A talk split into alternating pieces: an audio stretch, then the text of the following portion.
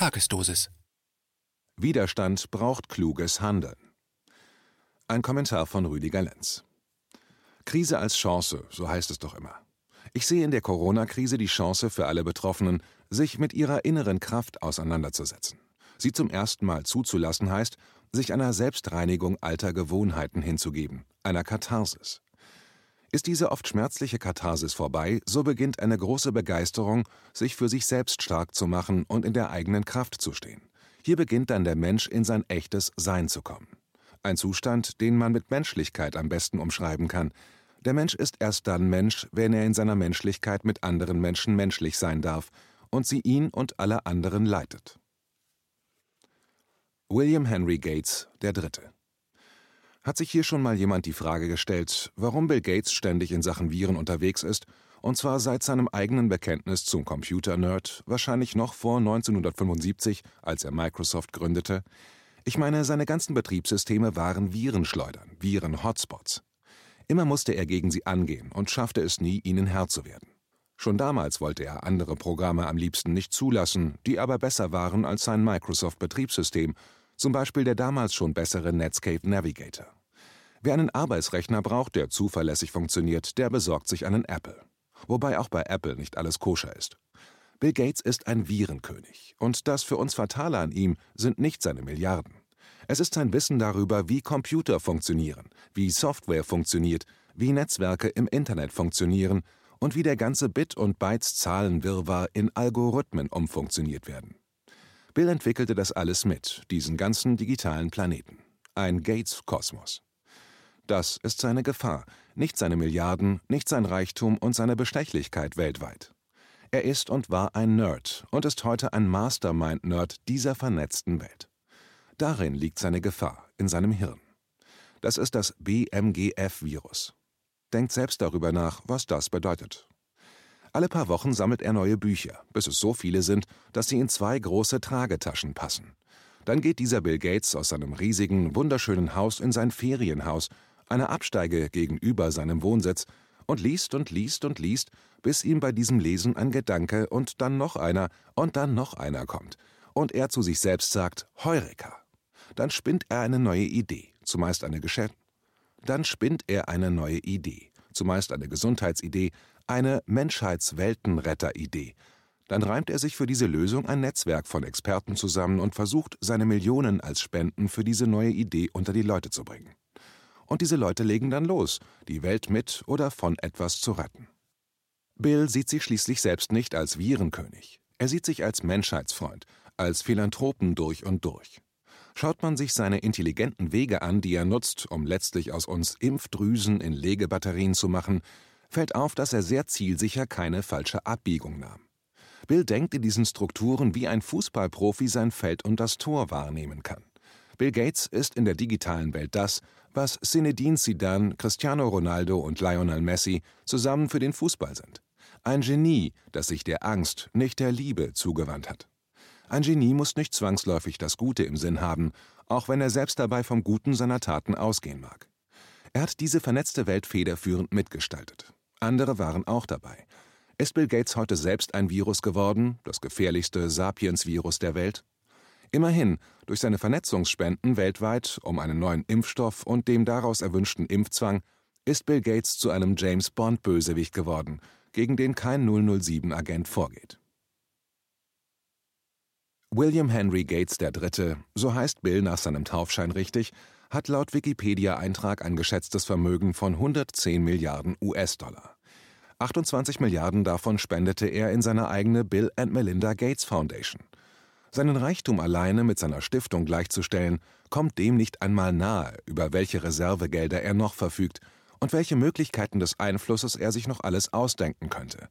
Selbst wenn seine Stiftung den Bach runtergehen würde, er könnte noch weitere zweimal seine Foundation neu gründen. Er ist nachweislich an Menschenversuchen beteiligt gewesen, die schreckliche Folgen hatten. Er lebt für sich in einer Welt, die man nur noch als dämonisch oder satanistisch bezeichnen kann. Immerhin, der oberste Gerichtshof Indiens klagt gegen ihn und seine Foundation-Philanthropie. Bill Gates ist ein Mensch, der genau weiß, wie er Menschen mit List und Tücke, und das ist noch höflich formuliert, unter Druck setzt und sie für ihn Botengänger für weitere Milliarden werden. Unsere Bundeskanzlerin ist eine seiner Botengängerinnen, weil Bill Gates wahrscheinlich über gewisse Druckmittel ihr gegenüber verfügt. Und ganz gewiss nicht nur gegen die Bundeskanzlerin. Bill Gates ist das genaue Gegenteil eines Philanthropen. Schaut man in die Bio des WHO-Chefs Tedros Adhanom Ghebreyesus hinein, die übrigens nicht auf Wikipedia veröffentlicht ist, wen wundert's, so passen diese beiden Antihumanisten wunderbar zusammen. Ihre Agenda ist die Impfdiktatur, die, so Oliver Janich in einem Video, wahrscheinlich am 14. oder 15. Mai in Deutschland über eine Immundokumentation festgezurrt wird. Doch gerade als ich dabei bin, diese Tagesdosis fertigzustellen, rudert der Bundesgesundheitsminister Jens Spahn zurück, was er via Twitter schon am Montag, den 4. Mai tat, und strich aus diesem Entwurf für den Bundestag den Begriff des Immunitätsnachweises. Das heißt, Deutschland ist soeben, also in der 19. Kalenderwoche des Jahres 2020, haarscharf an einer Diktatur vorbeigeschrammt. Das ist keine Übertreibung, sondern Fakt und kann anhand meiner hier angegebenen Quellen nachrecherchiert werden. Schaut sie euch bitte alle an. Das Leck wird gerade gestopft. Dieses Land braucht eine starke Opposition. Die Mainstream-Medien haben auf ganzer Linie versagt und seltsamerweise in den letzten Wochen die Bild-Zeitung nicht, da ihre Aktienpakete vor kurzem den Besitzer wechselten und diese pro Trump eingestellt sind, also sich nun volles Pfund gegen Bundeskanzlerin Miss Europa Angela Merkel aufstellen. Die Corona-Krise, das Wirken der Medien und der Regierung gehören vor einen Untersuchungsausschuss, damit wir aus der Krise politisch stärker hervorgehen als in sie hinein. Also, verehrte Damen und Herren der Opposition im Bundestag, wenn ihr jetzt was reißen wollt, dann solltet ihr eure Aufgabe hierin unerschrocken wahrnehmen. Aber kommen wir noch einmal zu Bill Gates zurück. Bestrafe einen, erziehe tausend. Schaut man genauer nach, so steht Bill Gates nicht alleine da. Sein Vorbild für seinen Ich will die ganze Menschheit impfen und dezimieren Plan scheint die deutsche Kanzlerin Dr. Angela Merkel zu sein. Deutschland und seine Kanzlerin scheinen sein trojanisches Pferd SARS-CoV-2 reingelassen zu haben. Der Vorwand dafür war eine Pandemie, waren Ausgangsbeschränkungen, Abstände zwischen Menschen einzuhalten und einen Lockdown der gesamten Wirtschaft weltweit zu inszenieren. Das bis dato für absolut unmöglich gehaltene Szenario eines weltweiten Wirtschaftsstillstandes, absichtlich herbeigeführt, konnte sich niemand zuvor vorstellen. Auch was danach bis heute folgte, war zuvor undenkbar. Das Volk, besser die Völker, werden in Angst und Schrecken gehalten, nehmen ihr Gegenüber nun als tödliche Bedrohung, als eine Waffe wahr, die ständig gegen sie selbst gerichtet ist und aus Versehen losgehen kann, durch Unachtsamkeit des Abstandes und einer unkorrekt aufgesetzten Mund- und Nasenmaske. Das ist ein Geniestreich dafür, um Kontakte, Versammlungen und gemeinsame Unternehmungen völlig zum Erliegen zu bringen, was man aber braucht, um gegen ihre Maßnahmen zu rebellieren. Eine willfährige Polizei hält ihre Knüppel zwischen diese Abstände überall in Deutschland und schreitet oft absolut unverhältnismäßig ein, sobald jemand sein Ich bin nicht damit einverstanden auch nur leise vor sich hin murmelt. Seit neuestem reicht auch das sich vor den Bauch halten des Grundgesetzes aus, um Verbote von der Polizei zu bekommen. Völlig grotesk, aber es erinnert an das kurze Video, wo die Kanzlerin beim Feiern ihrer CDU-Mitglieder einem die Bundesfahne entreißt, ihren Kopf dabei schüttelt und die Fahne weglegt. Zum x-ten Male ist der deutsche vollverbeamtete Gehorsamsbückling, der kleine Eichmann, nicht in der Lage, auch nur das Wort Remonstration in den eigenen Synapsen zu finden. Völlige Leere und vollkommener Gehorsam, um im Gleichschritt dem inneren ungeliebten Kind zur lang ersehnten Größe und Macht zu verhelfen, schmeißt er sich auf ältere Frauen und ältere Männer, zu sechst, umzingelt diesen Minifaschismus noch mit weiteren zehn Polizisten, und die Masse Mensch, die davor steht, ruft und brüllt sich die empfundene Ungerechtigkeit aus dem Leib. Handelt aber seltsamerweise überhaupt nicht, um sein Notwehrrecht oder Nothilfe zu erstreiten. So haben beispielsweise 16 Polizisten in Dortmund ihre unverhältnismäßigen Heldentaten an einer einzigen jungen Frau vollbracht, weil sie 20 Zentimeter zu nah neben ihrer Freundin stand. Nächstenliebe weicht nächsten Hieben. Ich kann nur hoffen, dass hier mal ein Rechtsanwalt gegen diese absolute Unverhältnismäßigkeit vorgeht, denn die Polizei scheint den Auftrag zu haben, bestrafe einen, erziehe tausend. In Berlin geht die Polizei genauso unverhältnismäßig vor.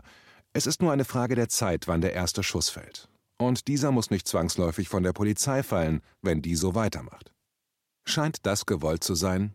Will man auf diese Weise den Aufstand der Bürger erzwingen damit man dann alle Legitimität und Rechtfertigung für ein totalitäres System bekommt, das man sich wünscht?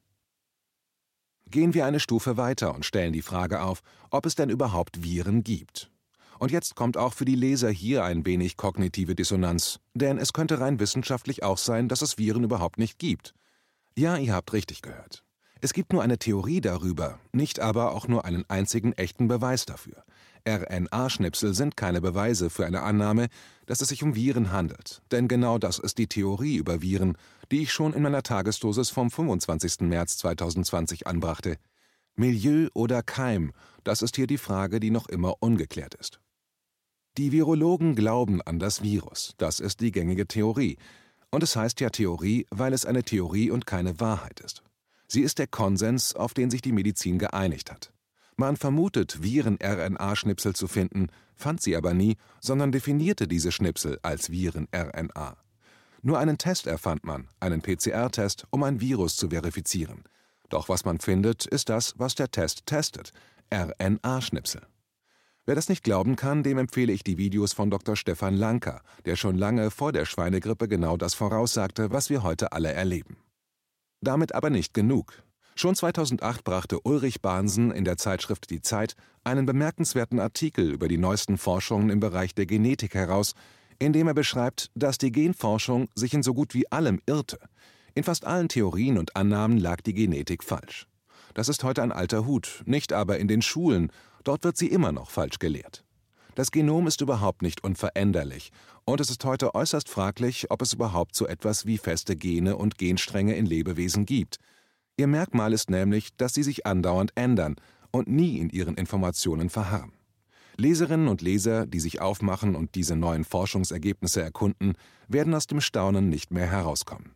Zeigen Sie doch auf, dass der ganze Spaß, den wir alle gerade erleben, eine so ungeheuerliche Lüge darstellt, wie wir sie uns nicht einmal im Traum vorstellen können. Die dabei zu erfahrende Wirklichkeit ist selbst sehr aufgeklärten Menschen nicht mal en passant zu erklären, ohne dass auch ihnen schwindlig wird. Ich jedenfalls musste mich erst einmal hinsetzen, als ich verinnerlichte, was dieses neue Bild über uns im Zusammenhang mit der jetzigen Pandemie bedeutet. Dem Chef der WHO und auch Bill Gates nehme ich nicht ab, dass sie um derlei Wissen Nachholbedarf haben. Sie wissen das alles sicher schon lange und wissen auch, wie verschachtelt und aufwendig für die meisten Menschen das Auffinden dieser Wirklichkeit ist. Ob der Bundesgesundheitsminister das weiß, ob Angela Merkel das weiß, ob sie die Zusammenhänge wissen, ich halte das für überaus fraglich. Ich kann nur jedem Hörer oder jedem Leser raten, sich die in diesem Text angemerkten Quellen anzuschauen und sich dann selbst ein Bild darüber zu machen, was hier gerade weltweit wirklich los ist, in was für einer satanischen Bredouille wir alle gemeinsam stecken. Man versucht gerade mit knapp acht Milliarden Menschen Frankenstein zu spielen, wenn man zusätzlich noch versteht, was RNA-Impfstoffe in unseren Körpern anrichten können.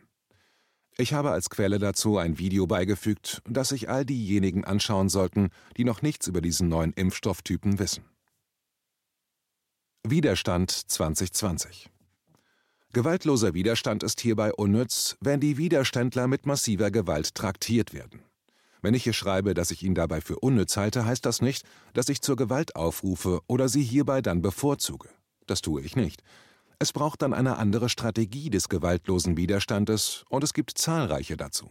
Nicht anwesend sein, wenn der Täter zuschlagen will, ist auch eine. Und die bedeutet dann, dass man sich etwas anderes als Demonstrationen oder die Art, wie man selbst als Demonstrant in ihren Fokus gerät, ändern muss. Das verstehen aber einige Demonstranten gar nicht, und so werden sie ständig und jedes Mal am Demonstrationstag wieder kurz in Gewahrsam genommen. Aber Strategien dazu werde ich euch hier nicht geben. Wie ich schon öfters schrieb, der Feind hört mit. Den Sieg erringen wir nicht auf der Straße und niemals mittels Gewalt. Denn Gandhi hatte schon recht damit, als er sagte, dass man das, was man mit Gewalt bekommt, auch nur mit Gewalt halten kann und muss. Deshalb bin ich gegen Gewalt, wenn es um Demonstrationen geht. Den Sieg erringen wir nur mit unseren Köpfen. Den Sieg erringen wir vielleicht mit der Partei Widerstand 2020, wenn wir uns der Sache und nicht dem schnöden Mammon oder persönlichen Befindlichkeiten verschreiben. Und auch nur dann, wenn wir uns dort gut organisieren. Ich meine wirklich gut organisieren und nicht nach Gusto der jeweiligen Freundschaft oder Sympathie organisieren. Jeder nach seiner Kompetenz für eine Wir-Idee. Schnellschüsse oder Alleingänge von guten Rednern wären dabei völlig selbstzerstörerisch, da die Hofberichterstatter diese Redner als rechte, Anti-Dingsbumse, braune Infektionskette und weiß der Kuckuck was noch alles in den Mainstream-Medien vorführen würden. Ich denke, dass gute, strategische, kluge Denker die zweite oder dritte Reihe bilden sollten. Die erste die, die den Widerstand 2020 gegründet haben. Strategisch denken heißt, sich die Frage zu beantworten, wie man größtmöglichen Erfolg auf einem steinigen Weg mit einem langen Atem sichert. Wir brauchen prinzipiell kühle Strategien, keine heißen Reden, wobei der Tanz der begeisterten Masse alle Energien für das Ego-Polieren freimacht, aber der Sieg nie vollzogen würde. Da sie dann alle im Teile- und Herrschespiel untergehen, in der Rechthaberei um das eigene kleine Boot mit Zähnen und Klauen herumkämpfen. Wer Fehler vermeiden will, der muss nur eines wirklich dabei tun: Fehler vermeiden. Heiße Reden sind manchmal vonnöten, nicht aber tägliches Hoffen auf den Leader, wozu die Masse gerne tendiert, wenn sie den Redner oder die Rednerin quasi anzuhimmeln erlernt. Denn der heiße Redner oder die heiße Rednerin werden dann schnell zu Rettern für die Masse stilisiert und genau das verhindert gerade zu Beginn das strategisch zielsichere Vorankommen. Der Retter, die Retterin das erzeugen gute, hitzige Redner, und das kennen wir schon aus der Friedensbewegung. Es ist auf längere Sicht ein Schuss nach hinten. Später ja, zu Beginn nein, denn dann wartet die Masse und will unterhalten werden. Was aber der Widerstand 2020 wirklich braucht, das sind gerade am Anfang Realisierungen von gemeinschaftlichen Handlungsergebnissen. Denn nur so kann eine Partei wachsen, größer und stabiler werden. Das braucht eine junge Partei, da sie stärkerem Wind und Sturm trotzen muss. Das Parteiprogramm könnte von Anfang an bei einer Vollversammlung im neuen Denken führend sein. Punkte wie a. Beziehung statt Erziehung. Kinder und Jugendliche sind vollwertige Menschen und müssen dies nicht durch uns erst noch werden. Sie brauchen lediglich starke Leitplanken. b. Auch die geistige Natur des Menschen wird berücksichtigt. Neues Menschenbild. C. Eventuelle Dreigliederung des sozialen Organismus nach Rudolf Steiner modifiziert und modernisiert. D. Schulbildung zum selbstsouveränen Menschen. Keine Bildungsabrichtung, sondern Bildung zum ganzen selbstdenkenden Menschen. E. Politiker als Ausbildungsberuf, Studium, um die Dreigliederung und anderes zu gewährleisten und so weiter. Die genannten Punkte sind nur Gedankenideen, Impulse für andere Ideen etc. Auch mit welchen Verbesserungen die Absicherung einer Demokratie vorgenommen werden soll, können herausgearbeitet und Vorschläge unterbreitet werden, die eine Machtergreifung außerhalb durch Oligarchen etc. und innerhalb durch Regierungsmitglieder und andere politische Organe der Staatsorgane unmöglich macht. Diese Unmöglichkeit kann alleine nicht de jour festgeschrieben werden, wie wir heute sehen, sondern muss in weitere, nur der Gesellschaft selbst zugänglichen Organen verifiziert werden. Politiker und andere Organe müssen von seinem Gebrauch zu 100 Prozent ausgeschlossen werden vielleicht in einem gesellschaftlich verantwortlichen Rotationsprinzip, sodass diese Verantwortung von unterschiedlichen gesellschaftlichen Gruppen verantwortet wird. Wie gesagt, das sind nur Gedankenimpulse für vielleicht ganz andere Ideen. Wichtig ist, dass Widerstand 2020 das neue Denken mit einfließen lässt und nicht in den Fängen des alten politischen Diskurses nur das Nachkriegsdenken und die Nachkriegsdiskurse erkennt. Widerstand und der Blick in die tiefen Seele die Partei Widerstand 2020 darf sich nicht in ihrem Programm dem bisherigen politischen Diskurs anbieten. Tut sie das, wird sie werden wie die Grünen oder die Linke. Aus ehemals tollen Ideen wurden teuflische Spiele gegen die Menschlichkeit, und man musste sich den Kriegsspielen unterordnen, sich komplett verwandeln, damit man überhaupt eine Chance auf Regierungsfähigkeit aufbaute. Dass das allein schon gegen den Wählerwillen behauptet wurde, ist an sich ein Skandal. Die wichtigste Frage, die alles in eine neue Richtung bringen kann, ist die Frage nach der Menschlichkeit, nach dem, wie die Partei ihr Menschenbild definiert und sich dann daran ausrichtet. Und in diesem muss die Doppelnatur des Menschen berücksichtigt werden, der Materialismus nicht als einzige und ausschließliche Wirklichkeit gelten dürfen. Der Mensch ist Leib und Geist, also muss auch das Geistige im menschlichen Miteinander und im Menschen an sich als gleichberechtigte Ziele zur Menschwerdung anerkannt sein. Das Geistige ist nicht materiell gebunden, sondern materiell anhaftend. Es ist feinstofflich und jeder Mensch hat von Natur aus einen Zugang dazu. Der größte und mächtigste Abstandshalter dazu war bisher das Herrschaftsprinzip der Todesdeutung und des Todesverständnisses, der als ganz ausschließlich als Ende von allem im Menschen angesehen wird. Das ist ein Herrschaftsprinzip, das sich gerade in der Corona-Krise ganz außerordentlich manipulieren lässt. Der Mensch hat riesengroße Angst vor seinem Tod, weil er zu dem Glauben konditioniert wurde, dass er das Ende von allem ist. Das aber ist eine Lüge, und die Lüge ist wissenschaftlich schon längst als solche enttarnt worden. Seine Quintessenz wird genauso nicht im Mainstream veröffentlicht, wie so ungeheuer vieles, was den Prinzipien von Herrschaft, Gehorsam, Angst vor der Angstbindung und Konformität zur Mehrheitsmeinung dient. Wer Angst vor seinem Tod hat, der hat ebenso auch Angst vor seinem eigenen Leben. Das eigene Leben wird nicht anhand der eigenen Potentialität gelebt, sondern durch Zufälle und Ausgeliefertsein gelenkt und manchmal kommt dabei für das eigene Empfinden etwas Gutes heraus. Was aber wäre, der Mensch würde angehalten, in Schulen seine Potenziale zu leben und diese zu stärken, also sich selbst zum Maßstab seines Wachstums durch Bildung machen dürfen. Wer das nicht annehmen kann, dem empfehle ich den Artikel auf Rubicon von Roland Rottenfußer, Die lebenden Toten. Die Tiefe der Gedanken um die Liebe zu allem Toten ist der Charakter unseres bisherigen Systems, Rottenfußer schreibt gleich zu Beginn seines Artikels folgendes: Zitat: Das Leben ist, nach der Sicherheit, mittlerweile zu einer Art Supergrundrecht geworden. Jeder Politiker, mag er sich auch in der Vergangenheit als Kriegstreiber und Flüchtlinge ertrinken Lasser hervorgetan haben, will in Corona-Zeiten vor allem menschliches Leben schützen. Nach der Qualität des Lebens, das uns die Regierung derzeit noch lässt, wird dabei wenig gefragt. Dieselben Maßnahmen, die es schützen sollen, dimmen es so weit herunter, dass es unlebendig wird, für manche schon nicht mehr lebenswert.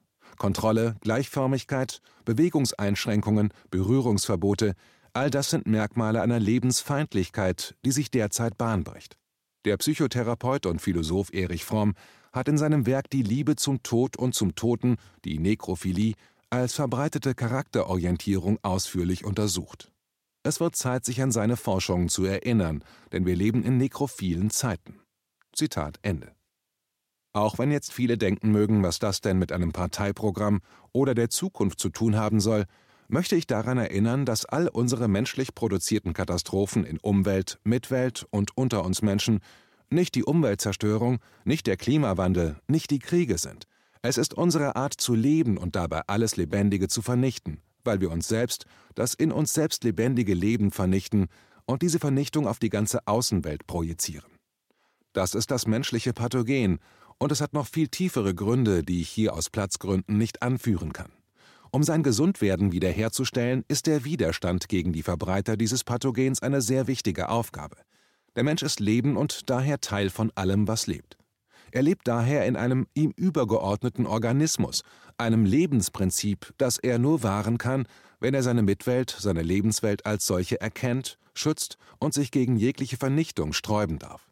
In unserem jetzigen politischen System ist das unmöglich, da alles, was der Zerstörung dient, belohnt wird und alles, was dem Zusammenhalt, der Erhaltung von Leben und der Liebe dient, ausgegrenzt und zerstört wird.